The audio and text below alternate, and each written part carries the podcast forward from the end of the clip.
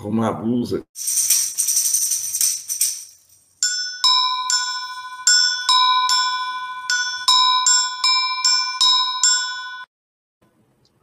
Olá, em São Paulo, meio-dia. Está no ar mais uma edição do programa Redemoinho, hoje tratando das questões internacionais.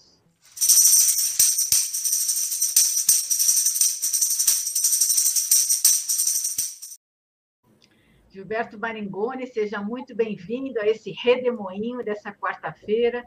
Gilberto Maringoni é professor de Relações Internacionais da Universidade Federal do ABC e um observador atento aí da, desse mundo, vasto mundo. O que, que você nos fala, Maringoni?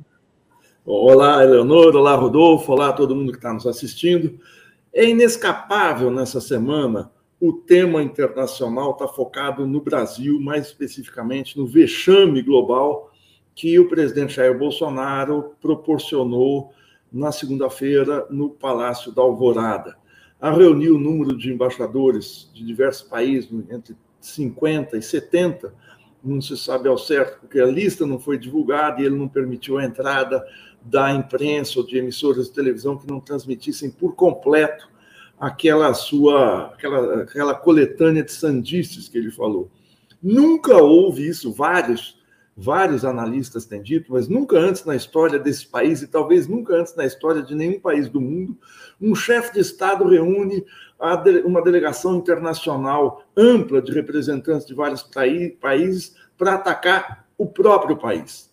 Nunca antes alguém foi disseminar fora do Brasil, ou seja, ele faz isso diante de uma plateia global, as instituições do seu país. Ele foi atacar a, a, a Justiça Eleitoral, o Supremo Tribunal Federal e colocar em dúvida a lisura individual de alguns ministros. É como se ele levasse a roupa suja, e não é a roupa suja, é a roupa imunda dele, aquela roupa mal cheirosa, aquela roupa é para ser lavada diante do, do, da tribuna da ONU.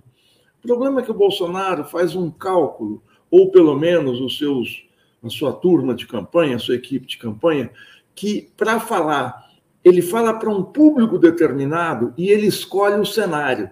Os embaixadores eram uma espécie de cenário e ele está falando para a tigrada dele, para a turma dele, para os militantes e meliantes, para esse bando de, de, de lumpens, para as milícias, para os quartéis, enfim, para os seus apoiadores, os homens e mulheres de bem cristãos que andam armados e que estão dispostos a qualquer coisa pelo Bolsonaro.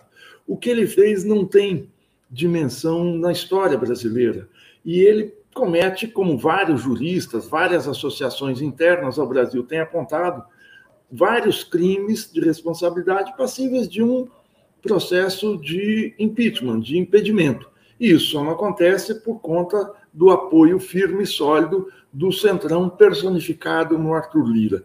O curioso é o seguinte: o Centrão, que, que é integrado também pelo Rodrigo Pacheco, presidente do Senado, dá mostras de não se entender internamente diante dessa situação. Vamos ver como é que internamente as pesquisas vão reagir a isso.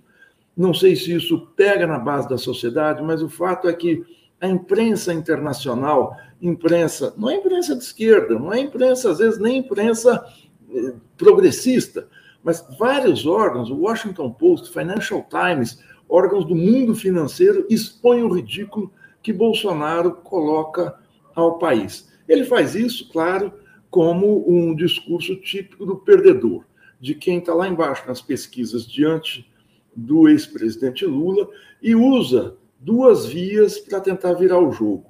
Um é o de fazer aquele pacote da, o pacote kamikaze, o pacote do fim do mundo, aquele pacote em que ele faz uma distribuição farta de algumas benesses por alguns meses. Pacote da ladroagem, como diz o Jânio de Freitas. Pacote da ladroagem, pacote da picaretagem, o pacote do esgoto, não é esgoto. Como a fome no Brasil, o desespero está brutal, qualquer um que vá ao supermercado, à feira, que vai comprar gêneros de primeira necessidade, assusta com os preços. Então ele dá um pouquinho para as pessoas e tenta levar a eleição para o segundo turno, que virar o jogo é muito difícil ele conseguir mas ele investe na senda golpista. O, o, esse, esse, esse vomitório, como tem falado alguns analistas, de, de, de, de argumentos frouxos, de mentiras, de fake news e tal, é a abertura do caminho do golpe. Agora, a democracia no Brasil, o que a gente precisa ver, está em risco. Está em risco porque é um golpe em andamento, é um golpe anunciado e um golpe que desfila ao redor do mundo. Quer dizer, Bolsonaro desfila ao redor do mundo com a sua sanha golpista. A revista Economist dessa semana solta uma matéria, na semana que saiu quinta-feira da semana passada, uma matéria de três páginas sobre o perigo do Bolsonaro na democracia, para a democracia brasileira, e isso vai ter, pode ter repercussões globais caso ele venha vencer as eleições e é, fazendo coro aí com um avanço da direita nos Estados Unidos. Mas a revista Foreign Affairs, a revista mais importante da política externa nos Estados Unidos, que de uma maneira informal, de uma maneira flexível, expressa uma visão dos setores aí que gravitam em torno do Partido Democrata, soltou também nesta semana um amplo artigo, não é um artigo de centro-esquerda, não é um artigo simpático ao Lula, mas mostrando os perigos que Bolsonaro está colocando para a democracia brasileira. Um artigo que mostra o profundo abismo no qual o Brasil se meteu com Bolsonaro. Então, os olhos do mundo estão colados no desempenho da não só de Bolsonaro e Lula, mas no desempenho da democracia brasileira. A gente falou aqui há duas semanas que a democracia nos países da América Latina está esbarrando, ou seja, o desempenho das lideranças de centro-esquerda eleitas nos últimos dois, três anos, como Alberto Fernandes na Argentina, como o Gabriel Boric no Chile, como Pedro Castilho no Peru, como Luiz Arce na Bolívia, estão esbarrando na, na muralha de contenção do mercado financeiro que alerta sempre a necessidade de haver responsabilidade fiscal, ou seja, não pode gastar. Corte de gastos virou um fim em si. O que antigamente parecia ser vamos economizar o dinheiro dos impostos, vamos economizar no orçamento para ter dinheiro para o governo cumprir suas obrigações com saúde, com educação, com questões de primeira necessidade, ou seja, havia um sentido em, em se economizar, em conter gastos, agora conter gastos virou um fim em si. Né? Chegou ao cúmulo de um articulista do jornal Valor Econômico, nessa semana, dizer que, do, do jornal Estado de São Paulo, desculpe, dizer que o governo Bolsonaro está sendo muito bom na área fiscal. Ou seja, o governo do osso, o governo da fome, o governo de 33 milhões de pessoas famintas, da alta do desemprego, está indo muito bem nos cortes. É essa muralha que impede o cumprimento de promessas de campanha desses governos, Argentina, Chile, é, é, Peru, e a gente vai ver como vai conseguir se, se, se, se desempenhar o Gustavo Petro na Colômbia. Não é muitas vezes a vontade do governante, mas a pressão do mercado financeiro o leva a fazer um governo que promete expansão de gastos, expansão de direitos, expansão de serviços públicos a se conter. Ocorre que esse não é um fenômeno apenas da América Latina. Na América Latina, isso se traduz em quedas abruptas de popularidade desses dirigentes, desses presidentes. Mas se a gente olha para o cenário europeu e para o cenário americano também, ou seja, para o cenário do mundo rico, ou aquilo que na academia se chama os países centrais, a situação com variantes não é muito distinta. Eu digo com variantes porque França, Alemanha, Inglaterra, não tem a disparidade de renda que tem o Brasil. A fome não chegou lá e os níveis absurdamente horrorosos e pavorosos de desemprego e de desassistência social não estão nos níveis da América Latina. Mas no continente europeu, a repercussão econômica da guerra na Ucrânia e a desaceleração das suas economias, causada já pela pandemia, por dois anos e pouco de pandemia, abalam fortemente o cenário político. Se a gente for olhar o panorama geral da zona do euro, quer dizer, dos países da Europa que estão que, que, que, que, que adotam o euro como moeda, a inflação desse ano está prevista pelo Fundo Monetário Internacional para ser de 9,6%. Essa é uma inflação alta no Brasil de hoje. A inflação brasileira está em torno de 10,5% e a gente está sentindo a nossa volta como a, a, os preços estão variando. No entanto, a Europa está acostumada com variações inflacionárias ao redor de 1%, um pouco mais de 1%, um pouco menos de 1%, há décadas. Você tem variações desse tipo nos anos 70, quando houve uma grave crise internacional, mas não nos últimos, nos últimos anos. Essa variação de 10% faz com que também haja uma oscilação no crescimento econômico europeu muito sério, causado pela pandemia. Se a gente olhar para o crescimento do PIB, que é um indicador aceito aí, é, o primeiro indicador de desempenho econômico, claro que a gente não pode só se fixar no crescimento da economia, mas é o primeiro que a gente olha. O PIB da Europa, que vinha crescendo a taxas em torno de 2% na última década, deu um mergulho em 2020, auge da pandemia, de menos 6%. Há países, claro, que cresceram um pouco mais, cresceram um pouco menos, mas na média foi de 6%. Em 2021 foi de 5%. É um índice alto. Mas se a gente pensar a um mergulho de 6, você cresce 5, na conta você está com menos 1, porque você compensou uma base de comparação muito baixa. Mas como é que isso se traduz no desempenho das lideranças europeias num cenário de guerra, num cenário em que a Europa se coloca fazendo coro com os Estados Unidos, ou seja, a maior parte da Europa Ocidental tem os países são filiados, são vinculados à OTAN, a Organização do Tratado do Atlântico Norte, que apoia a guerra na Ucrânia e que é o primeiro é a primeira região do planeta a sentir os efeitos do bloqueio econômico à Rússia. O bloqueio econômico à Rússia, imposto em primeiro lugar pelos Estados Unidos e secundado principalmente pelo Boris Johnson na Inglaterra, outra liderança de extrema direita, extrema direita, parênteses, extrema direita na, na, na Inglaterra, não, não é, é, talvez seja um certo exagero, mas porque extrema-direita é Bolsonaro e Boris Johnson não é um negacionista a esse ponto do Bolsonaro, embora ele tenha tido um comportamento negacionista no início da vacinação contra a Covid-19. Mas ele não ameaça a democracia britânica, a democracia inglesa, como Bolsonaro ameaça a democracia brasileira. Mas ele é uma direita um pouco mais carregada de tintas do que a direita tradicional britânica. Não nos esqueçamos o Boris Johnson surfou, a sua popularidade aumentou e ele se elege primeiro-ministro depois de ter apoiado como deputado, ter feito a campanha pela saída da Inglaterra da, da, da, do, do, da União Europeia, né, o Brexit, em 2016. Pois o Boris Johnson acaba de cair, o Boris Johnson, que tinha sido indicado primeiro-ministro, eleito pelo parlamento em julho de 1919, ele cai no último dia 7 de, no, no, no último dia 7 de julho, ele cai por conta da, de desgastes internos ao governo, de promover festas durante o auge da pandemia, mas em especial porque o governo do Boris Johnson é um fracasso em termos de aceitação popular. Ele tem 70% de desaprovação.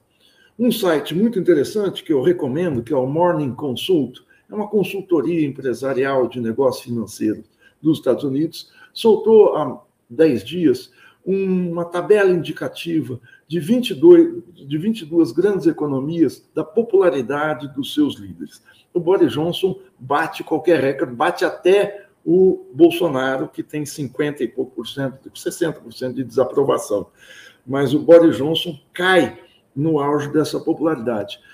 Mas se a gente olha para outras lideranças europeias é, que, que se elegeram recentemente, a gente vai se espantar com a alta impopularidade. O Emmanuel Macron, eleito presidente em 24 de abril, vamos contar os meses. 24 de abril, 24 de maio, um mês, 24 de junho, dois meses, dia 24, daqui a poucos dias, daqui a quatro dias, ele vai fazer três meses de governo. Pois o Macron, eleito em dois turnos, tem uma impopularidade de 62%, ou seja, quase dois terços do eleitorado francês não o quer, não quer saber dele. É, um, é uma coisa, é assim, é uma queda vertigino, vertiginosíssima em pouquíssimo tempo, porque ele não consegue responder a algumas questões essenciais, não consegue responder à crise, se elege dizendo que a sua volta ao governo representaria uma manutenção de uma segurança para os cidadãos. Não vamos mexer em time que está, se não ganhando, mas empatando o jogo no meio da tempestade, no meio da pandemia, no meio da guerra, e ele mergulha. os preços do gás na Europa e da energia estão disparando. Os líderes políticos não conseguem fazer frente a uma situação muito séria. Boa parte das empresas de energia, seja de petróleo, seja de energia elétrica, são privatizadas naquela farra de se vender patrimônio público nos anos 90. Começa 80 e 90. Começa na Inglaterra, passa pela França, vai para a Alemanha, e essa situação se expressa também num outro país fundamental. No caso da Alemanha, Olaf Scholz foi eleito em dezembro de 2021, portanto, ele está há sete meses no governo. A sua impopularidade é de 61%, 32% só o aprovam. A gente vai olhando por aí, vamos ver aqui na lista, na, na, na, em outros países, na Espanha, o Pedro Sanches, eleito em junho de 2018, ou seja, já tem um tempinho a mais, já tem quatro anos, também tem 61% de desaprovação. É, na, o, Mark Rutte, na Holanda, Mark Rutte está desde 2010, vamos dizer, existe um desgaste do seu governo, mas tem 69% de desaprovação. O Karl Niehammer, na, na Áustria, que é um político de direita coligado com a extrema-direita, também tem 61% de desaprovação.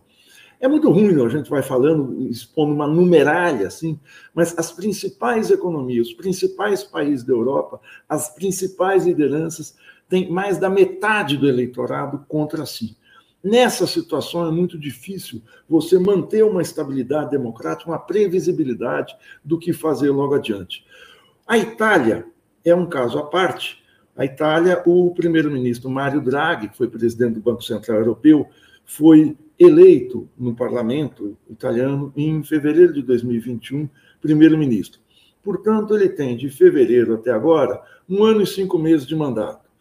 O Mário Draghi é um caso excepcional de, de não de, de uma impopularidade baixa. Ele é desaprovado por 46% do eleitorado e aprovado por 47%. Mário Draghi está ali, está né? Tá mais ou menos equilibrado. No entanto, ele não consegue fazer frente às a, a, a, a, divisões na sua coalizão sobre os rumos do governo a tomar. Um partido é, é, é, é, aquela coalizão cinco estrelas, que é um partido meio anarquista, de direita, tal, saiu da coalizão e rompe com seu governo.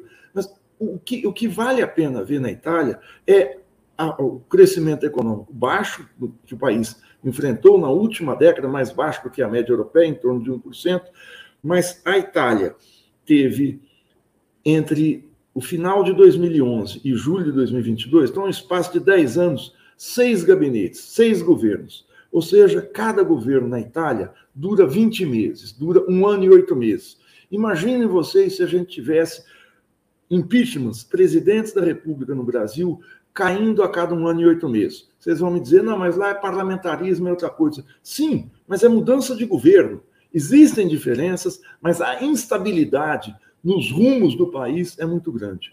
Eu quero finalizar dizendo o seguinte: a democracia brasileira está em perigo, voltando ao Bolsonaro.